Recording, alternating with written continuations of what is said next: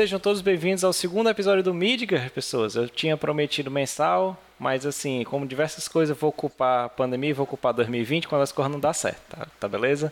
Eu sou o André, quem não lembra do Midgar, aquele podcast mensal do Setor 7, onde a gente pega um jogo ou temas relacionados a jogo e destrincha um pouquinho mais, né? Ele é a ideia é mensal para acompanhar vocês lá com notícias de quinta, que é o podcast de notícias, né? Hoje eu estou desfalcado das pessoas do podcast, mas eu trouxe aqui um time de peso sensacional aqui. Eu trouxe ele, o homem, a lenda, que vocês já viram uma vez aqui com a gente, o Caveira agora da Rogue Fairy. Tudo bom, Caveira? Como é que você tá, cara?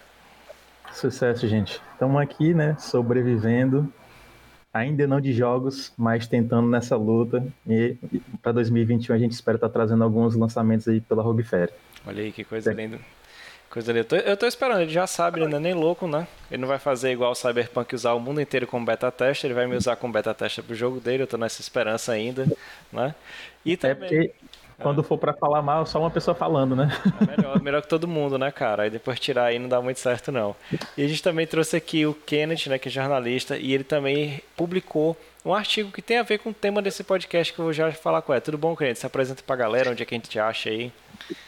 E aí, André, muito obrigado pelo convite. Ah, e aí, é, Caveira também, pessoal de casa. Então, é, sou jornalista, né? Meu nome é Kenneth Anderson, sou formado pela Universidade Federal do Rio Grande do Norte. E estamos aí pesquisando e estudando joguinhos, né? Os Games Studies. E falando de diversos temas aí que envolvem a indústria dos videogames, bem como a mídia, né? Desenvolvedores, desenvolvimento de jogos, enfim, tudo isso aí e um pouquinho mais. Exatamente. E por que, que eu trouxe essas duas pessoas aqui? Vocês vejam que eu trouxe um jornalista e eu trouxe um cara da área de desenvolvimento de jogos. Porque o assunto que a gente vai falar envolve jogos, mas ele permeia por diversas outras áreas. Eu estou falando do Crunch. Recentemente ele ficou famoso, aí principalmente pelo lançamento, um dos mais esperados do ano, ou da geração, que era o Cyberpunk 2077, com diversas denúncias de o que estava acontecendo dentro do as condições trabalhistas. A gente também teve a Naughty Dog no início do ano. O fato de ter levado o jogo do ano acabou meio que esfriando um pouco dessa conversa. Mas eu queria começar com o Kenneth, que escreveu, e depois eu vou pedir a palavra pro Caveira. Cara, tenta explicar para mim, Kenneth, para mim e para quem tá ouvindo aqui, ou vendo, o que, é esse crunch? Por que, que, o que, que ele se define por isso? O que é que acontece? Ele é comum, não é comum nas, nas áreas de jogos? Fala um pouquinho pra gente. Tá bom, então. É, o crunch, né, é basicamente uma palavra bonitinha para falar sobre exploração de trabalho, né? Que é todas aquelas condições insalubres que uh, alguns trabalhadores da indústria de videogames se submetem, né? E, mas é, o crunch ele não é somente específico à indústria de videogames. Né? A gente tem que é, falar isso primeiramente, né? Porque exploração de trabalho, principalmente envolvendo né, é, grandes cargas horárias, né? enfim, condições de pressão psicológica, tudo isso envolve diversos outros campos da, de áreas da tecnologia, né? da, da comunicação, né? que é de onde eu venho, né? enfim, e é, toda essa exploração, né, é, é, ela ocorre devido a uma cultura de normalização e de medo que acontece com essa com a prática, né? Então temos é, uma normalização e medo entre chefes e trabalhadores, né? E outros trabalhadores que uns induzem ao, ao outro, né? É, são basicamente aquelas horinhas extras a mais que as pessoas ficam trabalhando, né? Aquele esforço a mais que a, alguma pessoa tem para subir de cargo, por exemplo. Então, ah, eu vou ficar aqui trabalhando um pouco mais, eu vou me dedicar mais ao trabalho, tudo isso para ver se eu consigo alguma coisa a mais nessa área. Ou, ou então até mesmo aquela paixão de, traba de trabalhar naquela área, né? Aquela paixão de, por exemplo, desenvolver um jogo, né? E até mesmo falo da minha área, né? De jornalismo, que é de onde eu venho. Eu cito o meu exemplo porque eu mesmo passei por diversas situações de, de exploração trabalhista em que eu só fui me entender quanto isso um pouquinho depois, né? Teve uma época que eu estagiava num, numa redação de jornal em que eu sempre ficava um pouco mais ali, eu sempre tentava me dedicar mais, porque eu queria ser contratado, né? Não queria sair daquele, daquela condição de estagiário. E eu passava por tudo aquilo sem ganhar nada mais, né? Então meu chefe nem ligava tanto, assim, ele dizia, não, quero que você escreva uma matéria tal para próximo dia. E eu sempre passava do meu horário, né? Eu sempre tentava demonstrar serviço, mas no final de tudo acabei sendo demitido por telefone, né? O que aí demonstra que o, o crunch, né? Ou então a exploração de trabalho que eu passei não serviu de nada, né? Mas falando mais especificamente da indústria de jogos, a gente tem que levar em consideração, primeiramente, alguns oligopólios que existem nessa indústria. Né? Então, a gente tem algumas empresas gigantescas e multibilionárias, né? A exemplo da Activision Blizzard e da Electronic Arts, né? Ou então até mesmo da Microsoft e, e da, da Sony, que elas dominam o mercado de videogames, fazendo com que a maioria dos estúdios de desenvolvimento eles pertençam a esses publicadores, né? Então, se você não quer competir de frente com essas publicadoras, você acaba se submetendo a elas e acaba é, se submetendo a diversas condições de deadline, a condições de, de financiamento, né? E aí o que a gente tem é, é, ocorre um certo padrão para a estrutura do crunch, né? Alguns estúdios, primeiramente, eles passam por aquela fase de pré-produção, de desenvolvimento, né? Em que é escrito roteiros, né? em que é elaborado diversas questões antes de iniciar de fato a, a prática. E aí, é, à medida que o desenvolvimento ele avança, o, os estúdios acabam tendo que contratar mais funcionários, né? E muitas vezes esses contratos ocorrem de maneiras terceirizadas, né? Muitas vezes, inclusive, esses terceirizados, esses funcionários terceirizados, é, são de países é, emergentes, de diversas outras regiões, fora daquela principal, do, do estúdio principal, né? E é o que acontece. Não há fiscalização. Então, as, esses outros trabalhadores ganham menos, esses outros trabalhadores trabalham mais, né? Enfim, passam por diversas tipos de abuso, para além, inclusive, da, das cargas horárias. Né? Porque, quando a gente fala muito de crunch, a gente fala de, ah, porque o trabalhador ele ficou ah, 8, 9, 10 horas ali é, na frente do computador e escrevendo programação e fazendo diversas atividades ali, sendo que existem também diversos outros abusos e diversas outras explorações para além de, dessas horas, né? Existem pressões de, de do chefe, de, de, pessoas de direção de cargos mais altos, né? Existem também diversas questões de machismo e de transfobia também que ocorre dentro dessas, dessas indústrias, né? E aí é, a gente tem também alguns cenários para que o crunch ele aconteça, né? Primeiramente, é, existe um cenário ideal, né? Que é o que se diz que basicamente aonde esse crunch deveria uh, se situar. E esse cenário ideal é, é, é basicamente fazer crunch como, como última opção.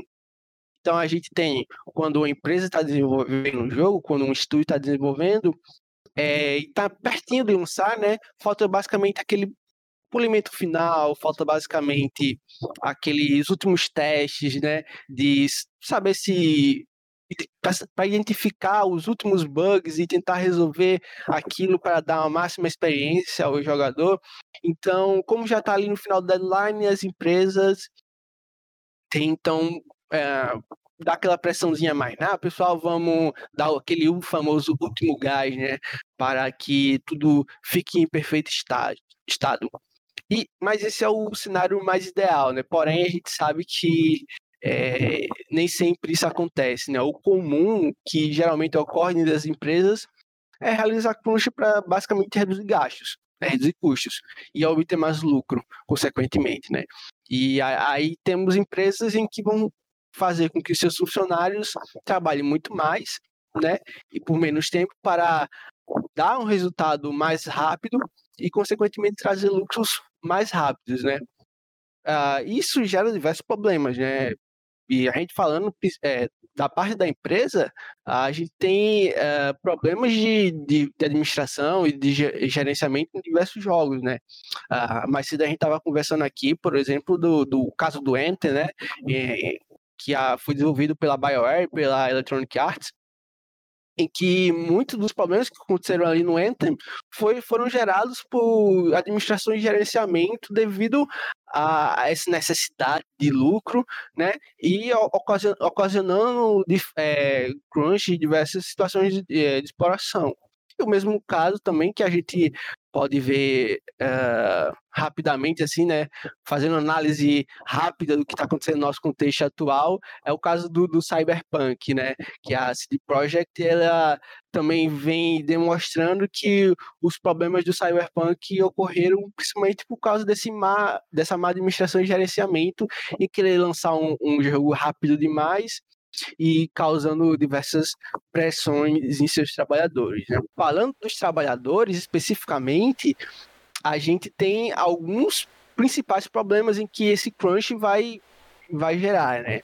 A, é, tem uma organização não governamental que se chama Take This, né, que ela surge basicamente para é, respaldar diversos trabalhadores uh, que, que estão em situações de exploração trabalhista e que têm suas problemas de saúde mental, digamos assim. Né?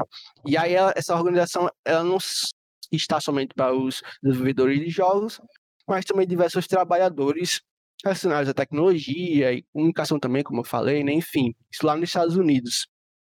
E aí a TechDiz, ela lançou, acho que foi em 2016, se não me falha, a memória, que lançou um documento falando dos principais problemas que o crunch e essas explorações de trabalho podem ocasionar para os desenvolvedores, né?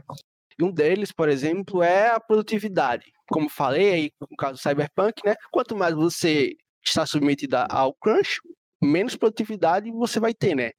Que é bem lógico, né? Quanto mais você trabalha, menos produtivo, menos, menos atividades, menos, enfim, você vai é, conseguir desenvolver na produção de um, de um jogo. E não só no jogo, né? A gente fala, a gente, a gente tá falando aqui do, dos videogames, mas se você for levar para, por exemplo, publicidade, né? que é bem comum também acontecer é, essas explorações na publicidade. Quanto mais, inclusive porque a publicidade é um, é, tem muito daquela questão criativa, né? Que se assemelha bastante a, ao desenvolvimento de jogos. Quanto mais você está naquela pressão, naquele ambiente super massivo, menos você vai ter de é, de criatividade, menos você vai conseguir produzir é, a, o seu trabalho, né?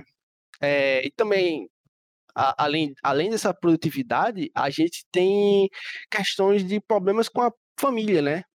Os desenvolvedores eles acabam é, ocorrendo diversas dificuldades em, em, estar mais em casa, estar mais presente em casa, em, em estar com sua esposa, seu marido, com seu filho, com seu filho, enfim, ocasionando até que muitos trabalhadores que passaram anos dedicando sua vida a essa indústria, eles mudem de carreira justamente porque é, por causa dessa grande pressão psicológica que essa demanda de trabalho ocasiona eles, né? Que também ocasiona diversos problemas de saúde mental. É, há diversos relatos em, em, que os trabalhadores, os funcionários é, desenvolvedores, eles passam por diversos problemas psicológicos em que muitos deles até falam como um certo de epidemia, né? Uma epidemia psicológica aí nesses ambientes ocasionados pelo crunch.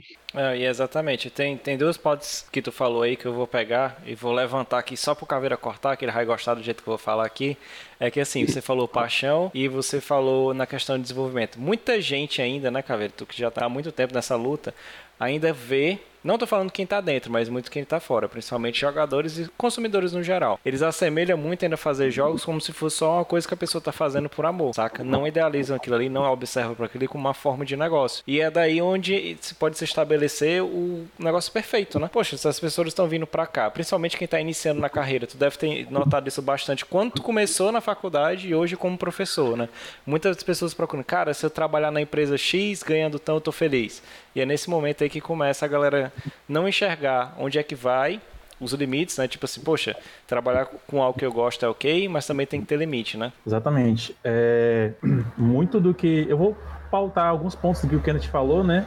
Que você perguntou, mas vocês foram bem no ponto, né? Eu, enquanto professor, sempre converso com os alunos e eu tento trazer a realidade para eles de que, tipo assim, gente, a gente vai passar aqui enquanto é mão de obra na hora de fazer o jogo, mas é diferente quando você vai ser dono de um grupo, vai ser líder de um estúdio, dono de um grupo, dono de uma empresa. A gente percebe que para se desenvolver jogos, não basta, você tem que escolher, principalmente se você vai querer ser um funcionário, um membro de uma equipe, ou se você vai nessa empreitada de, de montar um estúdio, montar um grupo. E aí você percebe que depois de uns anos você acaba sendo mais gerente de projeto do que a, o, o cara que tá pondo a mão na obra, na massa mesmo. A gente tem um privilégio hoje de escolher estudar jogos devido aos cursos, faculdades, né, sobre e a fantasia que se cria, né, essa ideologia de que, nossa, eu, eu vou fazer jogos, jogo, jogar jogos é divertido, então na hora de produzir algo que é tão divertido quanto vai ser divertido, e essa é a primeira mentira que cai por terra quando a gente começa a trabalhar com isso, porque tanto quanto qualquer outro trabalho, é, a gente tem que ver como uma profissão, então a gente tem que logo ver com a seriedade. Então não é aquela aquela luz maravilhosa, aquela purpurina que você acha que é, não. Muito, muito pelo contrário, né? A gente percebe, e é uma coisa que eu deixo bem claro para meus alunos, que se não tiver seriedade na hora de se estudar, se não tiver seriedade na hora de se trabalhar, na hora de se lidar com as pessoas, você vai sentir tanta dificuldade quanto qualquer outra área, saca? Então a gente vai, quer criar os jogos por amor, e foi citado aí, talvez esse esse amor que a gente tem seja um dos maiores problemas que faz levar a gente a, cometer crunches. Eu estava conversando é, recentemente com os membros da minha equipe, não sei se vocês vão chegar a perguntar isso, mas já adiantando, né? Enquanto desenvolvedor independente, é, qual é a nossa visão do crunch? Porque a gente percebe isso das grandes empresas, né? Mas como é que fica é, é, é para o desenvolvedor independente? E eu parando a pensar assim, eu nunca me peguei fazendo crunch mas depois de um tempo a gente estava analisando que como a gente é, quando a gente é dono do nosso, nosso próprio negócio, quem faz as exigências são a gente, é a gente. E aí você percebe que às vezes a gente exige muito de nós enquanto equipe e às vezes a gente não, não exige tanto. Então a gente acha, ah, o nosso ritmo é datado pela gente. O problema é que quando você dá prazo, né? Quando você parte do processo que você não quer só estar tá desenvolvendo um produto que não vai ser inacabado, mas você chega e dá prazo de lançamento, você vai trabalhar publicidade, você tem que dizer para o cliente, você tem que criar todo essa hype que é criado pelas grandes empresas de que o produto vai ser lançado e você quer ter sucesso na hora do lançamento do produto, você precisa fazer isso, você precisa trabalhar a publicidade em cima disso.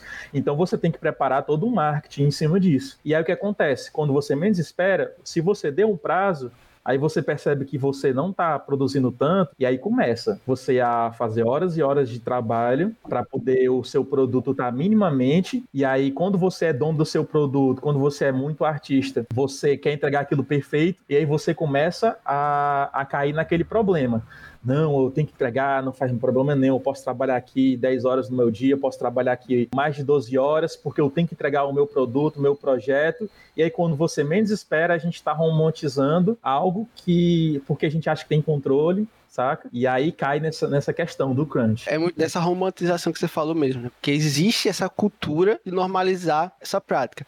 E mesmo nos estudos independentes, né? Porque uh, muitas vezes é, você trabalha com uma pessoa, duas pessoas, né? Tá, acontece você trabalhar sozinho, mas na maioria das vezes trabalha acompanhado de algumas pessoas, né? E mesmo que não haja uma certa é, estrutura, né? uma, uma certa escala hierárquica ali, mas uh, uma pessoa acaba induzindo a outra a, a certas práticas, né? Então, se você está trabalhando ali 12 horas por dia, então seu colega de trabalho, seu colega de projeto vai olhar aquilo e, poxa, eu vou ter que trabalhar esse horário também, porque fulano tá tá dando o máximo dele, então acaba acontecendo essa certa pressão, né? De que eu não vou deixar é, meu colega de equipe fazer tudo sozinho, então tenho que dar um pouco de mim mesmo também, então vou ter que comparar, vou ter que trabalhar muito mais, né, do que eu já estava acostumado. Então tem um pouco disso também, é, é, é muito dessa normalização, né? E mais cedo eu estava falando, né, tá contando minha experiência como jornalista, né? E no nosso campo tem muito disso também, ah, que jornalista tem que ser jornalista a, a todo momento, né? É, então, eu me encontrava muito disso também, às vezes, que eu tava no meio da rua, tipo, tava fora do horário de trabalho, mas eu tava no meio da rua, eu ficava olhando para tudo canto assim, pensando alguma coisa que pudesse ser noticiada para trazer para pauta de amanhã, entendeu? Então, é, existe essa normalização do tra de trabalhar assim, em qualquer horário, né? E trabalhar muito mais do que é, o que a gente deve, né? Essa normalização, essa glamorização, eu posso levar ela até para mídias. Basta você ver assim, alguns são de formas críticas apresentados, mas você pode ver o quanto isso está inerente até em filmes. Essa questão do chefe abusivo, como isso é visto como tipo assim, ó, ele só chegou nesse determinado canto porque ele fez isso, isso e isso. Então, para você chegar nesse determinado é, poder, esse nível hierárquico, você vai ter que fazer, vai ter que dar seu máximo, trabalhar no não necessariamente isso se traduz em sucesso, saca? Eu vejo que muitas vezes, até o, o Kennedy pode falar isso melhor que eu, às vezes quando tu vê uma pauta tipo assim, uma pessoa que vem das piores condições possíveis, onde ele não tem acesso à educação, não tem acesso ao básico do básico, essa pessoa consegue ascender na vida, mérito e tudo tal, a galera quer transformar isso em regra. Então, tipo assim, ou então glamorizar, como via muita escola e eu odiava isso. Olha, passou no vestibular porque estudou 10 horas por dia. Cara, até o quão normal esse tipo de coisa é saca? 10 horas, o que, é que são 10 horas? Se tu dividir teu período de tempo em 3, 3 de 8, tipo assim, 8 horas para você dormir,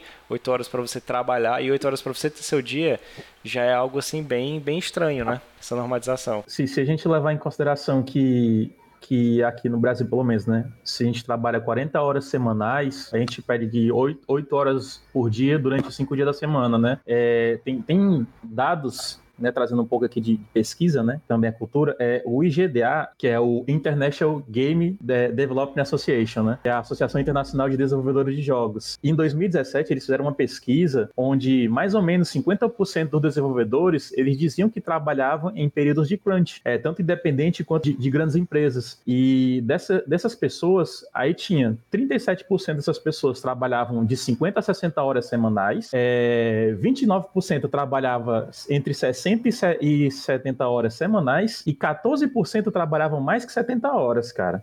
E, então, daí você tira quanto tempo essas pessoas dedicavam de horas de trabalho, e não quer dizer que essas pessoas eram remuneradas ou não. Tem uma coisa, uma coisa que o, o Kenneth falou, que até quando a gente está trabalhando em equipes pequenas, mesmo a gente sendo dono do, do, produto e responsável por todo o processo de desenvolvimento até a publicação, ocorre é, essa questão eu, eu, gostaria de dizer que o crunch é como se fosse um, um, um, assédio moral que às vezes a gente causa na gente, não necessariamente vem de um gestor ou vem da administração. Mas se o seu amigo está ali dedicando ao trabalho, o porquê que você não vai se dedicar tão bem tanto quanto ele? E eu já vi muita equipe pequena é, isso gerar conflito dentro das equipes pequenas, porque você tinha um. Ah, às vezes você tem segmentos, né? Tem gente que vai trabalhar só com a narrativa, o design, tem gente que vai trabalhar com programação e tem gente que vai trabalhar com a arte. E às vezes alguns processos são dependentes uns do outro.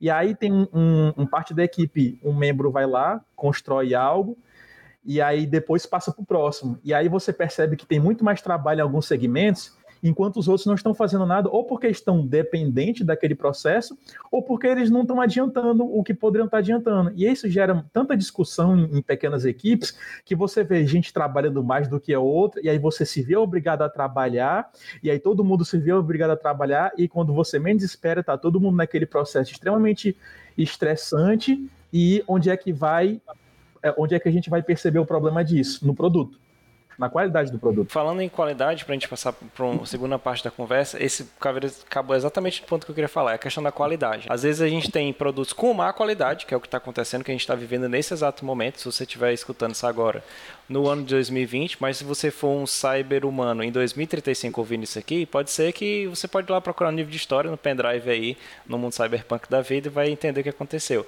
Mas também, Caveira, ou Ikenet, pode ser entregue um trabalho exemplar perfeito, que tenha críticas até mesmo a como a sociedade se comporta, a diversos grupos que têm preconceito com, outra, com outros grupos, que é o caso da Last of Us 2. Ele vende, principalmente a, a empresa vendia essa, essa posição, dizendo somos contra determinado tipo de preconceito, somos contra determinado tipo de coisa, a nossa empresa trabalha de outra forma. Só que quando a gente para para ver os relatos de funcionário e como funciona o ambiente lá dentro, né, Kenneth? Tu até que escreveu no artigo, a gente tem isso no livro do Blood, Sweat and Pixels, Sangue, Suor e Pixels, que o Jason Schreier fala como é difícil o, o, ambiente na própria a Naughty Dog, né? Como é que tu vê isso? Como é que tu vê a gente, principalmente como sendo jornalista, e eu fiz uma crítica no podcast dessa semana que foi bacana, passou ano cobrindo jogos, Passo o ano compartilhando esse tipo de notícia no Twitter, falo que é um absurdo, mas chega na hora da premiação eu voto nessa mesma empresa como melhor empresa.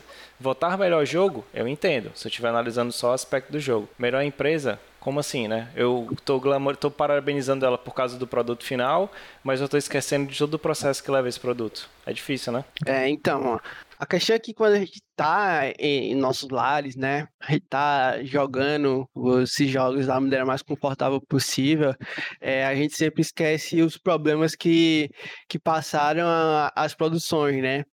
E a gente tem apego pelos jogos, né? Eles são experiências espetaculares, né? E, e acabam, isso acaba gerando uma cultura de fãs que veneram os jogos. Vou citar um exemplo diferente do Last of Us, que é os jogos de serviço, né? O Games as a Service.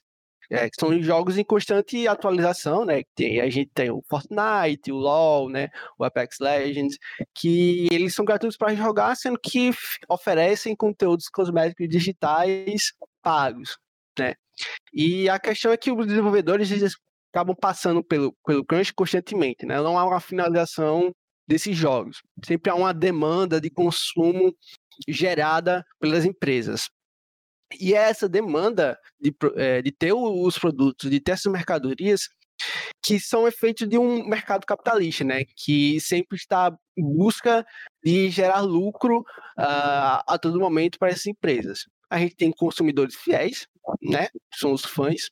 É, aí as empresas acabam gerando hype sobre as mercadorias, né? Você sei lá, um, um, League of Legends lança uma skin nova, né? O Fortnite lança um novo passe de batalha, né? Enfim, e é gerado todo aquele marketing e hype sobre essas mercadorias. As pessoas compram e, e acabam idolatrando ainda mais essas empresas, né? E aí as empresas acabam gerando mais hype sobre novos produtos, enfim, isso acaba gerando um ciclo de consumo. E a, a gente tem a questão que a, a representatividade de determinados jogos em, acaba entrando também nesse ciclo, né? Está falando de Last of Us.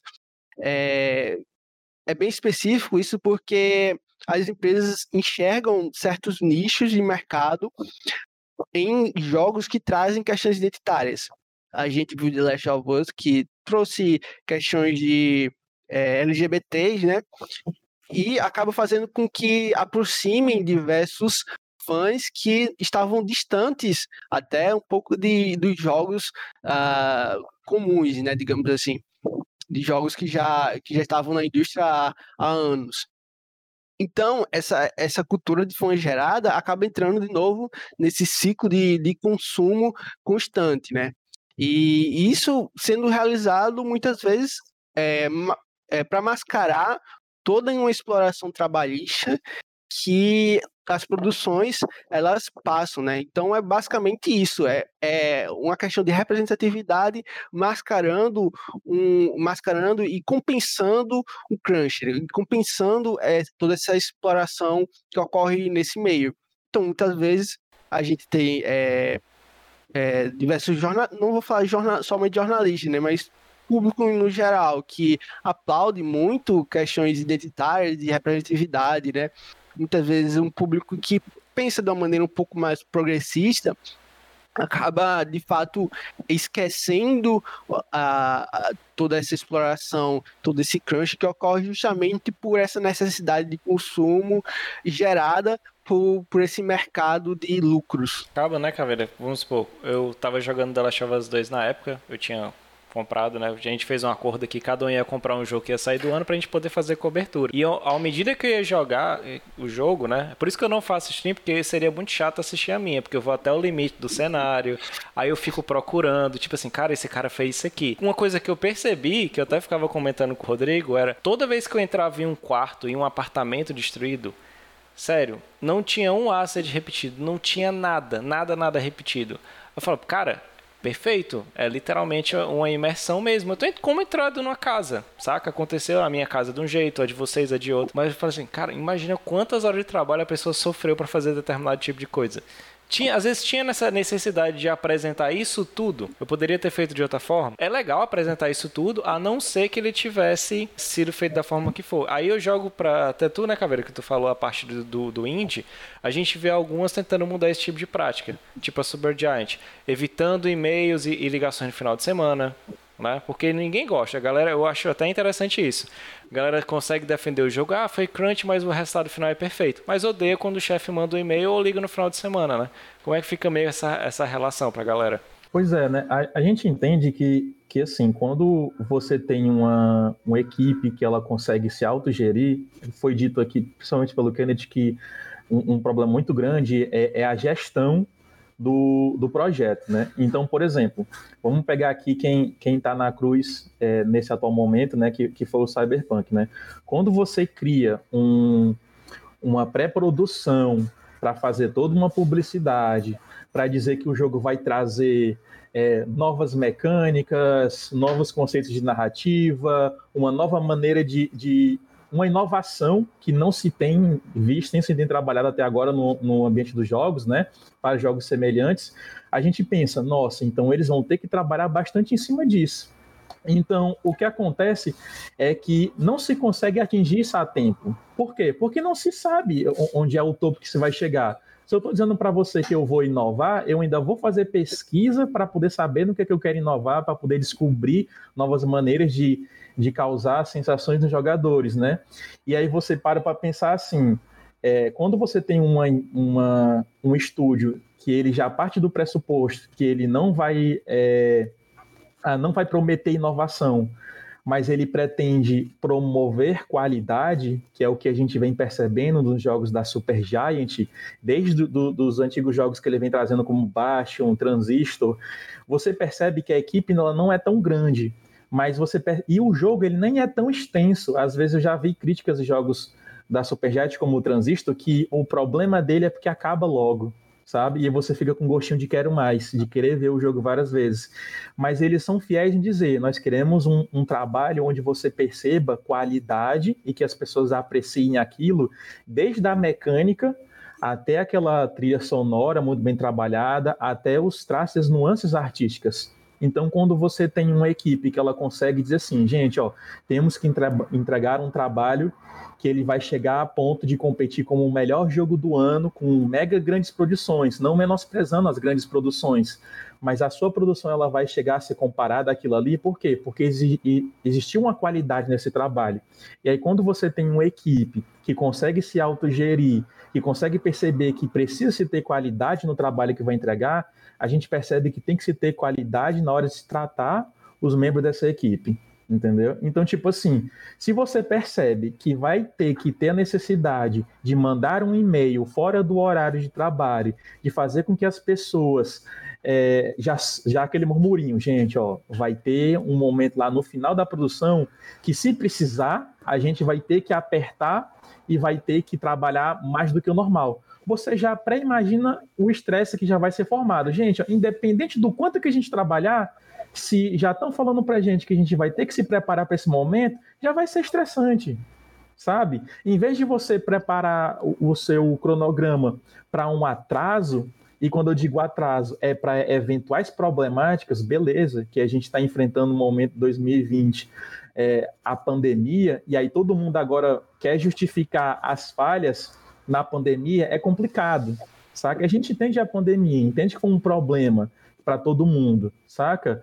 Mas não vamos utilizar a pandemia para romantizar coisas que aconteceriam, mesmo que não existisse pandemia, que é essa normalização de, de, de, de abuso de, fora do trabalho. Assim, não, é só um e-mail, é só para você saber, é só para orientar. Por que, que essas coisas não foram feitas dentro do horário pré-definido? Por que, que a gente, enquanto desenvolvedor independente, não se organiza? Um dos maiores problemas que a gente, que a gente traz é a falta de seriedade em se organizar, em se planejar. A gente que acha porque uma cabeça, duas, três cabeças vão se organizar, que se a gente não tiver comunicação, se a gente não tiver lá um, uma metodologia com data, com prazo, é, a gente vai se perder nisso. E aí, como eu volto a dizer, quem, onde é que a gente vai pecar nisso? Na qualidade do produto. Por quê? Porque se você não tem uma equipe que está organizada, se você tem uma equipe que vai acontecer de, de eles não estarem alinhados, o produto vai sofrer com isso, o prazo vai sofrer com isso. E você pega equipes absurdas, aí como mil, dois mil funcionários, três mil funcionários, e você tem várias equipes de gestão que vão ter que se comunicar, você imagina entre os próprios gestores, gente, ó, isso daqui está atrasado, isso daqui não está feito, isso daqui não está testado, e a data está lá, chegando perto do prazo. E aí, o que é que você imagina? Imagina que isso aqui, ó, vai ser um problema no final, vai ter um problema, e agora o problema é depois do lançamento. O que, é que a gente faz para poder consertar o, a, os problemas que estão agora? A, a empresa todinha fez essa questão de gestão, colocou trabalhando na equipe, a equipe do marketing estava vendendo para fora uma coisa que não estava acontecendo lá dentro e acontece algo que era como eu vim noticiando várias vezes, né? Aconteceu de estar aqui no YouTube, né? Tem um, um youtuber que é o Colute do Universo Paralelo e ele mostrando, né? Cara, a quantidade de e-mail que eu estou recebendo a galera pedindo pra mim consertar o jogo. Não é porque eu era produtor de conteúdo, tava fazendo vídeo sobre Cyberpunk, que eu sou da CD Projekt Red. Ele até mudou o nome dele do Twitter. Ele botou: Colute não trabalha na CD Projekt Red. Zoando. E eu venho reforçando. Toda vez que eu faço um vídeo de Cyberpunk, eu falava assim, cara. Não vão culpar a imprensa igual que vocês estão ocupando, imprensa ou, ou produtor de conteúdo. Muitas das coisas que são reportadas, eles são aspas, porque o próprio cara do marketing, o CEO, quer falar. E eu lembro de um, de um, até um detalhe aqui, que a gente foi há 18 dias atrás, o CEO falou, cara, ele está rodando perfeito no, nos consoles básicos. Ou seja, o que acontece nesse dia? Vai aumentando. E até onde vai a responsabilidade de alguns, né, que estão ali em frente, né, como você, que é jornalista de fato. Eu tentei fazer, mas uma faculdade particular me jogou em marketing. Aí eu fiquei puto, aí fui fazer letras. Tipo, aí, assim, e as notas altas lançadas, e depois a gente descobre que aquelas notas altas estavam tava ajustadas com bônus, saca? Dos desenvolvedores. E, tipo assim, cara, como é que fica o trabalho da imprensa? É porque às vezes é importante, num momento que a gente vive, que muita gente lança qualquer coisa, e qualquer coisa a galera tá acreditando, principalmente zap zap da vida, a responsabilidade fica ainda muito maior, né, cara? É, só pra te acalentar aí que eu tive um colega que fez o caminho inverso, ele foi da letra pro jornalismo. Mas, enfim, falando da imprensa, né? Primeiro, é, tenho que ressaltar que o crunch ele ocorre na indústria de jogos já há muitos anos, né? basicamente desde o nascimento da, da indústria de videogames. Né? E, inclusive, a gente tem diversos relatos de desenvolvedores e desenvolvedoras uh, que sofreram diversos abusos na Atari, por exemplo. Mas isso sempre foi muito mal divulgado, né? Porque geralmente uh, o crunch ele sempre uh, acabava em acordos judiciais, né? Ou então até com o abafo assim das empresas em calar as pequenas vozes. Né? A gente tem alguns exemplos. Tem a um dos primeiros casos de divulgação em massa assim de crunch que aconteceu foi de um da esposa de um desenvolvedor em 2004 na que denunciou a Electronic Arts, né? Sim. Que o nome dela se chamava, se chamava Erin Hoffman, que ela denunciou a Electronic Arts, né? E, em uma carta aberta e, enfim, rodou a internet todinha, sendo que depois, basicamente, a Electronic Arts abafou aquilo por causa de um acordo judicial que ela fez com, com o desenvolvedor. Da mesma forma aconteceu, por exemplo, com um caso famoso também que foi as Rockstar Exposers, que é as esposas de da Rockstar, basicamente, que diversas mulheres também denunciaram as práticas que a Rockstar estava fazendo, de crunch que a Rockstar estava fazendo ali com os desenvolvedores, né? E geralmente isso é abafado porque é, essas pessoas acabam utilizando basicamente mídias alternativas, né? É um blog, um, um site não tão conhecido e, e acaba repercutindo pouco. E é daí que surge a importância de se ter uh, a, a, mídia, os veículos de imprensa divulgando de fato uh, o crunch, né? É, a gente tem, é, tem um conceito que até que eu trago no, no artigo meu, que eu falo da, do crunch, que o Thompson ele fala que a mídia ela funcionou com um certo, com um certo uh, mediatização, né, mediação de, de alguns temas sociais para gerar certos sentimentos de, de injustiça nas pessoas, né, movimentando o debate público acerca desses temas uh, até um pouco polêmicos, né, como o crunch. E aí acaba que, é, repercutindo é, essas reportagens, o crunch ele vai ficando cada vez mais em evidência e conhecido no debate público, né? E a gente tem alguns efeitos é, reais sobre essas veiculações, né? O Caveira ele falou aí do, do IGDA, né? Que é o International Game Developers Association, que é, é uma organização que faz estatísticas, mas é, são estatísticas baseadas na satisfação dos desenvolvedores né? E é, é, o GDA existe desde 2010 ou até um pouco antes, se não me engano. Porém, o GDA ele só veio trazer fato, estatísticas sobre crunch em 2014. Então, isso já é um bem tarde. Isso, inclusive, um pouco depois é, de diversos, diversas práticas de crunch serem é, divulgadas, né? E aí a gente tem um comparativo, né? Desde essa época, de 2014 para, para 2019, que foi o último último estatística que a IGDA, que a IGDA realizou, e aí a gente pode comparar uh, esses dados aí que o que até o André estava falando, né? Pessoas que foram submetidas ao crunch, né? E aí de atrás, que em 2014, quase 81% das, de pessoas responderam que passaram por crunch. E em 2019, quase 41% das pessoas dizem que passaram por crunch. Então a gente tem um, uma diminuição significativa, né? E muito disso a gente pode considerar que de fato ocorreu porque é, é, os veículos de, de, comunicação passaram a divulgar muito mais esse tema, né? E o, e o debate público acabou uh, ficando cada vez mais é, em evidência as denúncias sobre crunch, né? E eu falo veículos de comunicação, mas não somente veículos de comunicação, né? É, eu falo mais isso porque é da minha área, do jornalismo, e a imprensa de fato que divulga reportagens um pouco mais elaboradas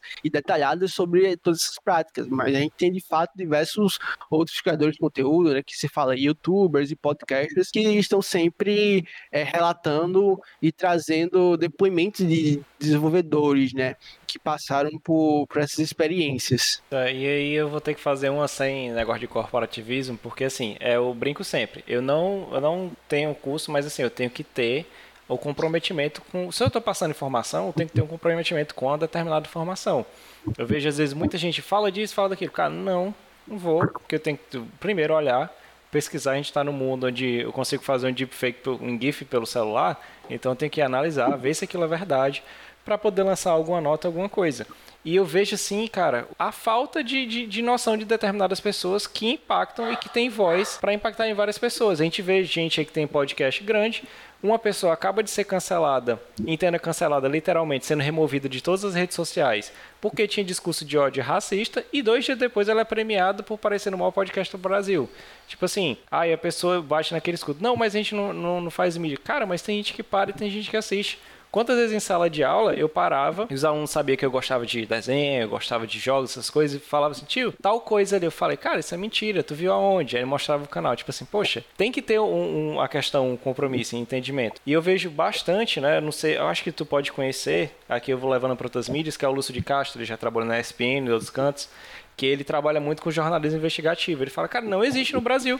Quando a gente coloca, traz alguma matéria, vamos pegar o hype do, do Haikyuu aí, teve um problema na, na, Confederação Brasileira de Vôlei aqui, que ninguém noticiou, só ele, e saiu no cantinho. Depois a galera foi sabendo, foi descobrindo, quando ele lança determinada coisa, é tipo, era abafado. E se isso acontece em veículos de algo que está acontecendo e impacta no dia a dia, que são esporte, economia e o outro, imagina no videogame. É muito mais fácil você ver, até em comentários, quando apareceu na notícia de ontem, tinha gente falando pra que a Sony agiu errado porque as ações da CD Projekt Red ia cair, porque ela fez isso. Sim, e aí ela tem que ligar pra CD Projekt Red. Ela não vai ligar pra mancha dela. E o dinheiro que ela vai estar tá gastando, devolvendo um, um jogo que custa 70 dólares lá fora e um terço de mínimo aqui, né? É perfeito, né, Caveira? Não, ela tem que pensar nas outras, é bonzinha, né, cara?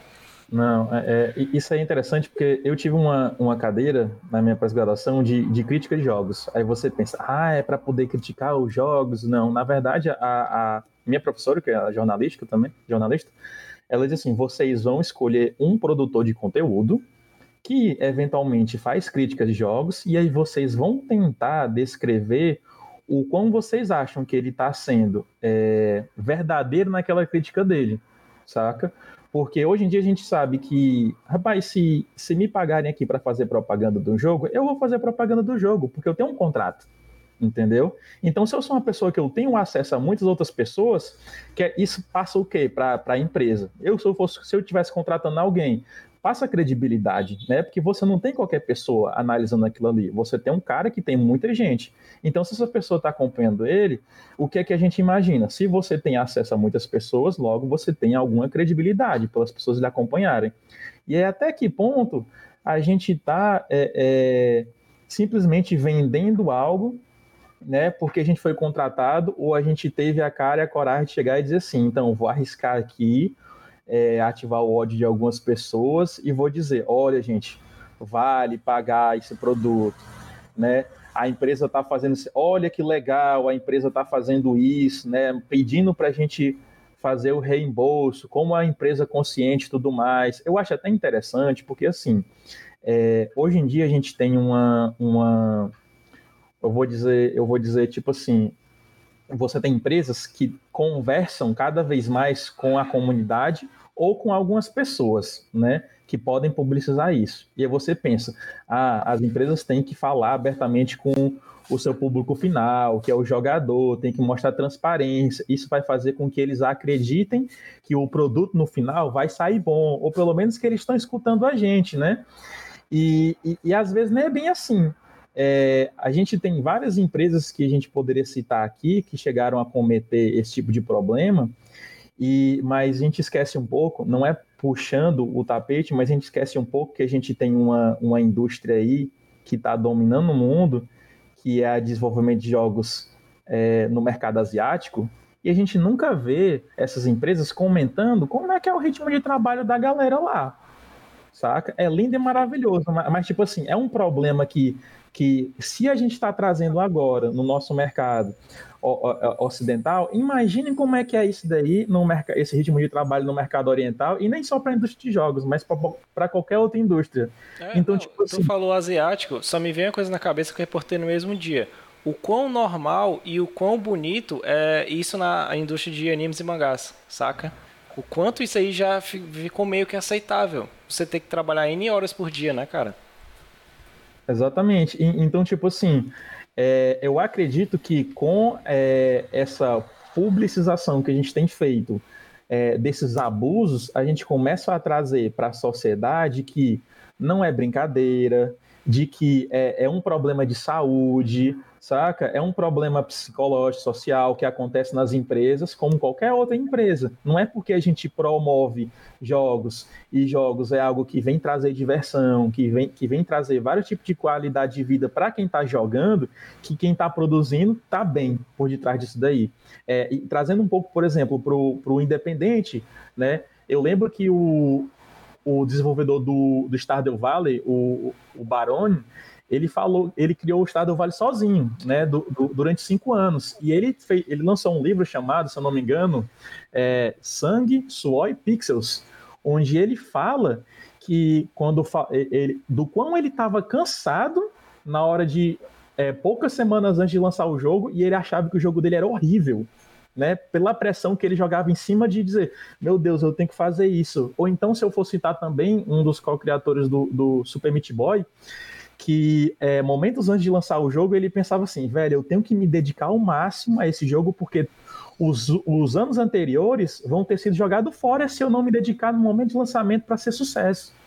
Saca? Então tem essa cobrança que, que os desenvolvedores independentes eles fazem por si só. Daí você imagina quando você está trabalhando numa empresa de grande porte, onde você sabe que é um mercado de trabalho que se você não entregar aquilo ali. Se você não trabalhar no mesmo ritmo que todo mundo, você simplesmente vai ser substituído. E aí todo aquele amor e aquele zelo que você diz que quando você está entrando dentro de uma sala, você vê aquela textura bonitinha. Né? Hoje em dia a gente tem um, um consumo de jogos é, pelo jogador que é muito rápido. A galera quer consumir os jogos muito rápido. Né, Cyber, o, o, o The Witcher estava aí, os desenvolvedores do, do Cyberpunk disseram assim: Cyberpunk não vai ser tão grande quanto The Witcher, porque as pessoas não tiveram tempo para finalizar The Witcher, porque ele era muito extenso, saca? E aí eles prometeram já um jogo menor do que o próprio The Witcher, mas que seria revolucionário. Mas aí você vai jogar agora o The Witcher, você vê as problemáticas de, de, de, o The Witcher não, você vai jogar o Cyberpunk e você vê as problemáticas de otimização de mecânica, de visual, e as pessoas não conseguem nem apreciar a, aquele cenário, vocês não as pessoas não conseguem nem apreciar os detalhes naquilo ali, onde tinha gente trabalhando só para aquilo ali, saca?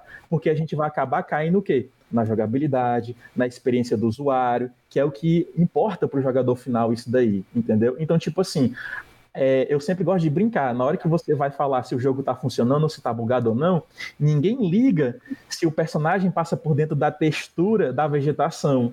Entendeu? Por quê? Porque isso não atrapalha a experiência do jogador. Ele até releva. Mas até que ponto a gente vai relevar e até que ponto a mídia vai se aproveitar agora e dizer. É, eu, eu, vi várias, vários é, youtubers caindo de pau em tudo que tinha no jogo, por quê? Porque se eu tiver alguma coisa para reclamar, eu vou reclamar porque todo mundo quer ver reclamação do jogo. Né? E até que ponto você desmerece todo o trabalho que é feito pelos desenvolvedores, entendeu? Para poder ganhar nessa onda, surfar nessa onda de que é problema, é problema, é problema, e só vai ter problema, e não espere nada mais do que isso, porque já, já é um cavalo morto, entendeu? Que tá no meio do caminho, não tem mais como ressuscitar, saca? É, eu queria comentar uma coisa que o Caveira falou aí do cenário oriental, né? E cai muito em cima daquilo que eu tava falando, do certo padrão que existe pro crunch nas empresas maiores, né? Porque existe aquela equipe de desenvolvimento central, né, de um estúdio principal, e aí quando o desenvolvimento acaba se acaba avançando, é, o ele acaba se espalhando entre outros estúdios e entre outros trabalhadores que são contratados depois, são muitas formas de terceirização, né? E aí entra diversos trabalhadores em países emergentes, né? E aí a gente fala de Ásia Oriental, Europa Oriental, né? Que muitas vezes são trabalhadores que estão invisibilizados aí pela mídia ocidental, né? Só para trazer uns dados aqui, tem uns pesquisadores que, que eu utilizei até na minha, no meu artigo, né, que é o Van der Hoof e o Curtin, que eles falam que em 2006, 60% das empresas de jogos terceirizadas trabalhavam para a Europa Oriental e Ásia Oriental. Três anos depois, né, no caso de 2009, esse número saltou para 86%, né? Então você vê aí de um jogo grande, ele a, é, a grande porcentagem dele é, é realizado por trabalhadores nessas regiões emergentes e, e, que estão condenados a essas situações insalubres, muitas vezes sem voz e sem é, conseguir um, uma breve denúncia, né? Mas todo esse cenário também, pulando um pouco que, é, pelo que o André falou aí dos desenvolvedores, esses youtubers que acabam se aproveitando disso, a gente tem que, assim como a imprensa tradicional, a imprensa de videogames, ela também passa por uma crise de credibilidade, né? Muitas pessoas estão, não acreditam mais na, nos veículos de imprensa, digamos assim. Tanto que é, acabam se revoltando a alguns criadores de conteúdo alternativo, né? E até um pouco perigoso que quando a gente, muitas pessoas falam, ah, é a salvação para a comunicação é, a, é, são os veículos alternativos, mas isso é muito perigoso porque tem muito criador de conteúdo que se aproveita de, de, desse, né, desse, desse movimento assim, de acreditar em, em, argumentos infundados, né? Paulo, isso aí é até uma coisa que eu brigava bastante com o Rômulo, né? não o Caveira, mas o outro Rômulo. Os meninos que estão aqui, era antes, tipo assim, como é que a gente vai produzir um conteúdo? Às vezes eu queria falar e a galera, eu queria mesmo tacar o pai alguma coisa, mas não era tipo assim, de tipo chegar e xingar, mas era expor determinadas coisas que estavam ali que eu, eu precisava ver as pessoas falando. Eu comentei com o Caveira, mas eu falei que, cara, não teve. Eu, eu, já tinha eu já tinha colocado para mim que eu não ia jogar porque o Rodrigo já tinha o jogo e eu não ia jogar justamente por essa ruma de denúncia que estava fazendo da empresa e eu botei na posição que eu não ia compactuar com determinada coisa, então não ia gastar 300 reais para comprar isso. Mesma coisa da Ubisoft, que eu já tinha largado de mão dela há muito tempo, quando teve aquele problema lá com o jogo do Tom Clancy. Então, tipo, eu não vou fazer um tipo de coisa que eu tô tacando pau. E eu fui procurar reviews, né? Vou procurar aqui, eu só vi assim, inovador, não sei o que, e até mandei pro Caveira um gráfico sobre o, o valor das ações da empresa e as notas atribuídas, só nota alta. Né? No dia 7, quando caiu o embargo, as notas eram altíssimas. Mas mesmo nessas notas do embargo, e mesmo produtor de conteúdo depois, eu... Cara, alguém, alguém chegou a falar aqui sobre o que é que a temática cyberpunk, o que é que ela critica, se ela critica corporações, eu, eu não vi um um falando, né? Pode ser também porque o nicho que eu estou seguindo não, não comentou. Mas assim, eu não vi uma análise ainda de algum canal grande que trabalhe fazendo essa analogia, essa parte aí misturando sociologia, filosofia com jogos, que eu acho muito importante. Cara, é impressionante. E eu pego até um tweet, acho que o, os meninos devem conhecer, que é o Pedro Falcão, que é o jornalista, ele falou, cara, é por isso que a mídia de jogos, ela é vista como só entretenimento.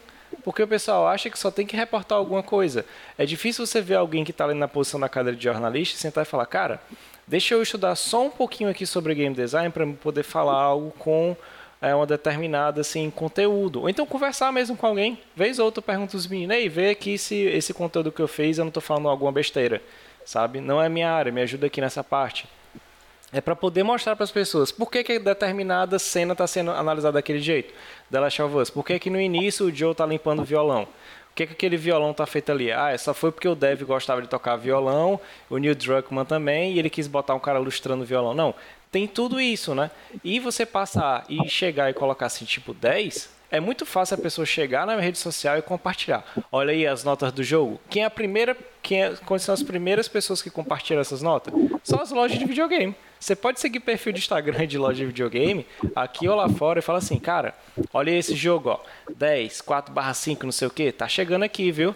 Vai ter aqui. A galera ignora o, o, conteúdo em si. Será que essas 100 horas que eu vou gastar nesse jogo são realmente assim, vão recompensar? Vão mudar ou não? Ou é melhor ficar jogando, como o Kennedy falou, um jogo como serviço, né, Kennedy? Que vai estar me recompensando ali diariamente. Tem muito dessa correlação, né? Então também é da galera que está cobrindo, mas é também da galera que está consumindo, não chegar e consumir qualquer tipo de coisa, que é o famoso bater palmo para maluco, né? Exatamente. É, só, só uma coisa que eu queria ressaltar também, você, você falou aí rapidamente da, do jornalista brasileiro, né? E eu queria um traçar um pouco sobre a, a, a, mídia brasileira também, né? Porque a gente aqui tem um cenário um pouco diferente da imprensa estrangeira quando se fala de da quando se fala do crunch, né? Não do crunch, mas das notícias em geral, né? Porque aqui no Brasil a maioria das produções elas as produções informativas, né, elas seguem alguns tipos de critério de noticiabilidade, né, que é basicamente aquilo que vai fazer um acontecimento ou uma pauta de fato virar notícia. Eu trago isso que foi algo que eu apresentei no meu TCC do, da graduação, né? Que algo que eu pesquisei baseado no, no estudo de caso em dois sites brasileiros. E aí a gente tem que um dos primeiros critérios de noticiabilidade é a relevância. Basicamente, a, os conteúdos informativos da, da imprensa brasileira eles vão trazer é, vão trazer notícias sobre alguma pessoa famosa, especificamente um famoso, né? Ou alguma pessoa ou algum país famoso. Eu digo país famoso no sentido de que está envolvido na indústria de videogames, né? E, ou então alguma empresa ou algum jogo famoso, né? Então, esses são um, dos principais critérios de, de noticiabilidade aqui da imprensa brasileira. Outro critério é a questão da novidade, que é, aqui, que é, que é quando lançam um jogo novo, né? E aí, esse jogo novo vai estar sempre em pauta. Uh, e surpresa, né? Que quando algo inesperado assim acontece na indústria de jogos. E pois por é. fim, por fim também tem os critérios de proximidade, né? Que é proximidade geográfica, que é a proximidade, assim, notícias envolvendo que possa envolver o brasileiro e proximidade até temática também, que é notícias que envolvam cultura pop em geral, né, cinema, séries e tecnologia, né? E o último critério que eu, que eu apresento que é dos esportes, né? Que é uma mídia brasileira sempre está trazendo notícias sobre esportes, né? E aí, então, os conteúdos de as notícias, conteúdo noticioso, né, aqui no, no Brasil, sobre crunch, eles vão sempre envolver esses critérios, né? E aí temos um que as notícias vão falar sobre um, um veículo estrangeiro relatando um, o crunch, né, numa empresa grande, né? Então é sempre repercutindo a notícia de um site estrangeiro é, sobre, inclusive, especificamente sobre empresa grande, pouco se fala assim sobre as empresas menores, né? Muito dificilmente fala sobre empresas menores, e ou então quando acontecer algo fora, fora do normal, assim, envolvendo crunch. A exemplo, a exemplo é daquele caso da Riot Games, quando aconteceu uma judicialização enorme de diversos trabalhadores contra a empresa, né? E aí, é... Mas quando vai trazer um pouco sobre a, a, a, o contexto brasileiro aqui, uh, os youtubers, criadores de conteúdo, né, ou então a, própria imprensa, ela pouco vai noticiar o crunch envolvendo um estúdio brasileiro, ou então um jogo brasileiro, né, a menos que eles passem por esses critérios de relevância, né, ah, foi jogado por alguém famoso, ou então surpresa, né? Teve um, financi um financiamento expressivo, né? Então, é, sem dúvida, assim, eu digo isso porque sem dúvida, deve, deve existir crunch aqui no, no Brasil, né? Viu o Caveira passando por esses cenários independentes aí, com certeza já deve ter visto alguma, algum estúdio é, realizando essas práticas, além de, de, dessas pressões né, que a gente faz em, em, nós mesmos, ou então em colegas, como ele falou. Uh, mas a mídia brasileira ela não, não trata isso como prioridade para a agenda midiática, né, para o debate público, justamente porque existe esses certos critérios da, da, da, agenda, né? Pois é, e tem, tem isso aí, né, Caveira? Vou até jogar para você, mais uma vez voltando, é ou então lança notícia assim, pegando isso no Kennedy. Eu agora, agora que ele falou, eu parei para analisar porque com um determinado, um determinado site falou de, do, do Hades assim: jogo misterioso aparece concorrendo ao jogo do ano, né? E eu puxo essa de mistério quando eu fui ver alguns prêmios locais, né? Alguns determinados prêmios locais e nacionais analisando jogos brasileiros. Aí eu parei.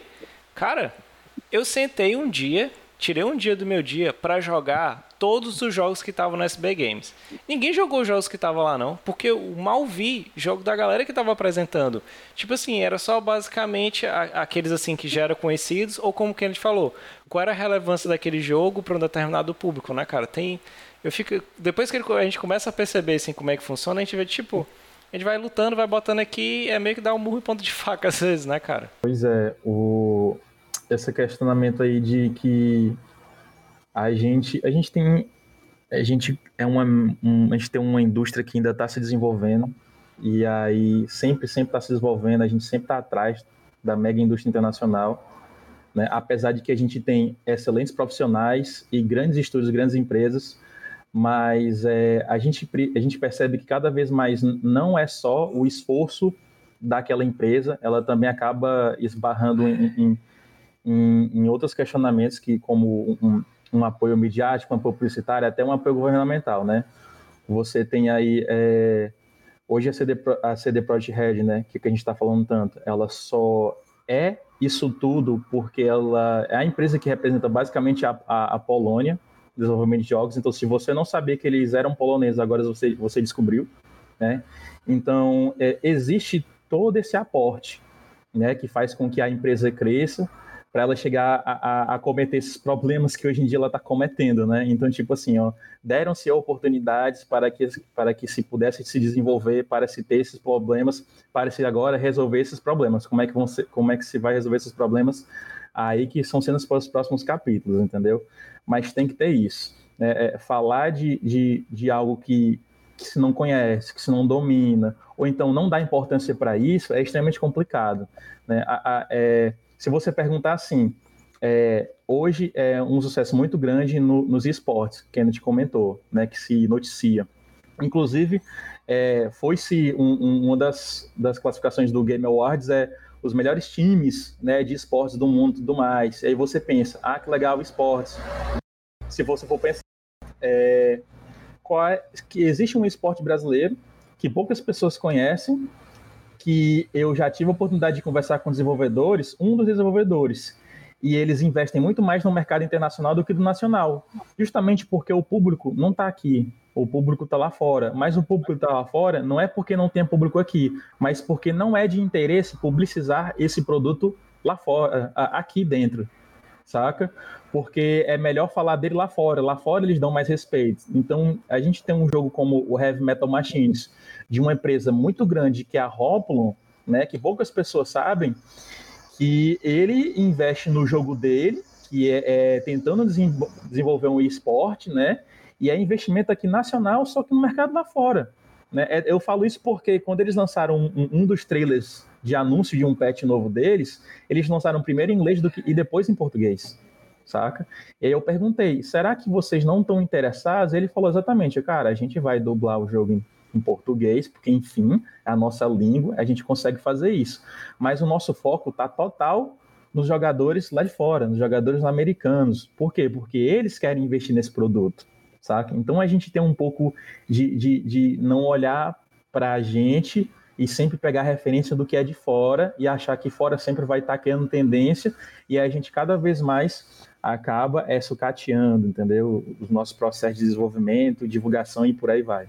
Tem muito dessa questão aí, né, Caveiro? Por, por causa disso também, né? Até a galera conhecer e fazer. E eu não culpo muito, é, às vezes, fazer uma publicação para fora, né, Kenneth? Porque é, é, diferente de outras coisas, a mídia de jogos, principalmente jogo, você não necessariamente pode trabalhar e vender só para o seu local. Você pode. O mundo, tipo assim, você não tem barreira, você tem o um mundo inteiro para trabalhar, investir. Não é à toa que é até uma tendência, o Caveiro pode até falar disso aí, do estúdio dele. Muitos deles colocam o nome em inglês quando vai fazer postagem, faz postagem em português e em inglês, porque pode viralizar.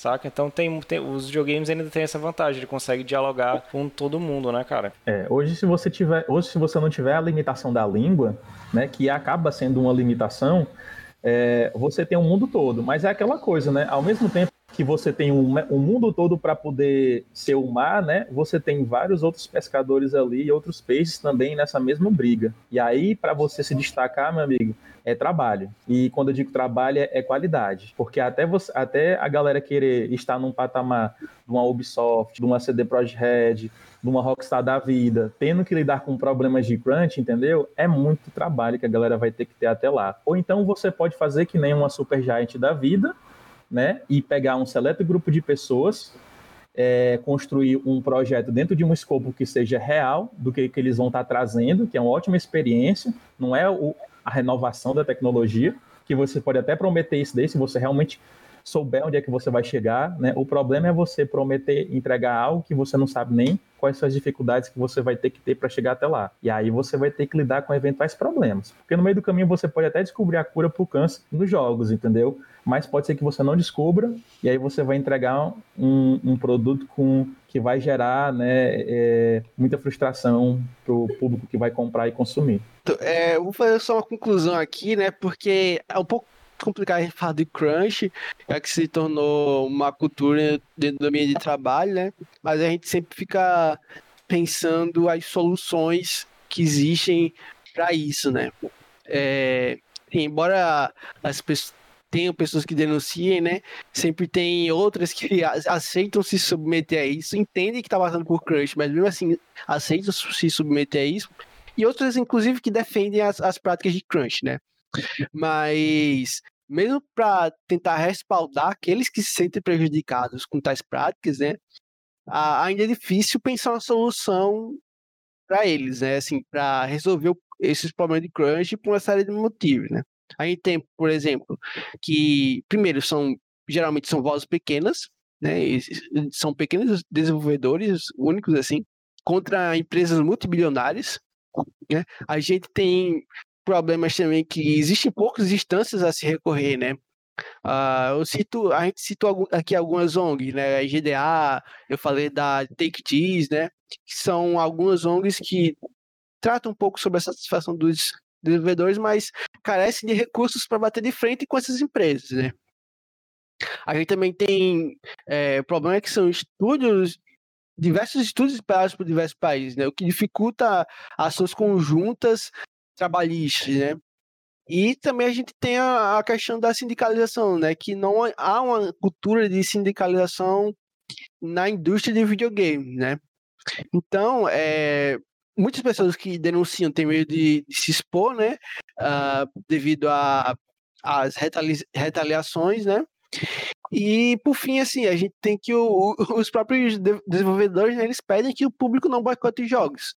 Uh, porque eles querem que seus produtos sejam experienciados, né? Tipo, eles passaram quatro, cinco, seis, sete anos trabalhando naquele desenvolvimento, naquele projeto, para chegar no final e várias pessoas boicotarem porque eles passaram por crunch. Aí eles não é bem assim, né? Os desenvolvedores pedem que as pessoas de fato joguem os jogos. E aí o que nos resta de se pensar no momento é uma pressão sobre essas empresas, né, que cometem tais atos, e uma certa conscientização, assim, através do como a gente falou assim da mídia, né, dessa normalização do crunch, né, e, e de fato esperar que as pessoas se sintam mais à vontade para incentivar práticas de sindicalização, né? Que de fato são sindicatos que vão estar constantemente em contato com as empresas para fiscalizar essas práticas e ajudar a, a, a articulação de judicializações trabalhistas, né? E aí a gente fica nessa, por enquanto a gente fica nessa esperança, né? E nessa pressão assim, sobre as empresas, como a gente vem fazendo atualmente com a CD Projekt e a Naughty Dog, né, quando lançou aí o The Last of Us. Muito embora tenha diversas pessoas que estão aplaudindo assim por causa do The Game Awards, mas a gente também fica uh, pressionando e criticando essas empresas, né? E no mais é isso. Então, pessoal, assim, finalizando essas considerações, eu agradeço aí pela por ter me chamado, né, para participar desse podcast. E qualquer coisa aí é só entrar em contato comigo, qualquer coisa quiser mais conversas também, aí tem meu meu Twitter, que é @kntanderson, qualquer coisa, tamo aí. Certo, eu que agradeço. Vai estar tá tudo aí do, do, dos meninos aqui, vai estar tá tudo linkado aqui embaixo na descrição de vídeo ou podcast, né? E eu queria deixar o Caveiro das Constituições. O Caveiro é de casa, né? Ele já está sentado aqui no sofá do lado da minha casa. Mas, Caveiro, fala um pouquinho mais sobre você, seus projetos novos, né? Porque teve uma breaking news do seu estúdio. O Ítalo soltou aqui no Notícias de Quinta. Fala onde é que a galera te encontra, o que é que tu tá fazendo atualmente. A gente pegou a Menu, que era a nossa empresa, e aí a gente migrou para a Rogue Fair Studios. E aí, com, consequentemente, acaba que a gente revê todo esse processo de como é que a gente vai agir em, em, enquanto empresa, quais são as nossas metodologias, tudo mais, né? E aí a gente vem sempre naquela decisão de qual é o projeto que a gente vai lançar, nem que seja para para não dar certo, mas para a gente aprender a pegar o ritmo, né, do, do processo de desenvolvimento, né? Uma coisa que a gente que às vezes o GDA até coloca que muita gente é, que trabalha com desenvolvimento de jogos ainda não trabalha 100% do seu tempo com isso, né? E aí acaba que a gente tem que pivotar entre outros tipos de serviços que a gente faz ou outros trabalhos para poder acreditar nesse sonho que é produzir um, um produto, né? Mas logo, logo para 2021 a gente espera estar tá trazendo, retra, a gente está retrabalhando num título novo que só faltava lançar, né? E aí logo, logo a gente vai estar tá trazendo essa, isso para vocês, né? Nas nossas redes sociais, que a gente vai estar disponível aí também, para vocês poderem estar acompanhando esse processo. E muito provavelmente a gente vai estar também promovendo outros encontros e outras discussões, convidando também vocês aqui para a gente poder estar é, trazendo algo que é único nosso, que é essa questão de, de poder conversar diretamente com o nosso público, de debater e de, e de ter essa autocrítica dentro do nosso produto, né? Porque talvez ele não vá revolucionar o mundo, mas a gente quer deixar a nossa marca do nosso jeito, então estamos aí nessa luta também, né? Show, galerinha. E agradecer os dois, né? Lembrando que se você caiu aqui por acidente nesse podcast do Mídica, lembra aí que toda semana ah, lá no Setor 7, que é o canal, é só procurar Setor 7 e mídias sociais, arroba o Setor 7, você vai encontrar conteúdos relacionados a jogos, tá certo? Notícias todo dia, né, de segunda a sexta, eu sempre paro para ler alguma coisa, noticiar algo rápido. E a gente também tem um podcast de notícias, a gente dá um pouquinho mais de opinião. Tá certo? Também se você gosta de animes bonitinhos, a gente tem os capítulos da semana, onde a gente fala sobre determinados animes, e o Rômulo pira e chama toda a atacada de Fortaleza e região brasileira para conversar com ele sobre isso aí. No mais, galera, agradecer sobre vocês. Esse aqui é o segundo episódio. Próximo mês a gente tem mais um algum episódio do Mídia. Eu não vou dizer qual ser, pode ser um jogo, pode ser outro tema relacionado a jogos, mas se necessário, a gente avisa com vocês com mais tempinho, tá certo? Eu vou ficando por aqui. Agradeço a todos e falouras.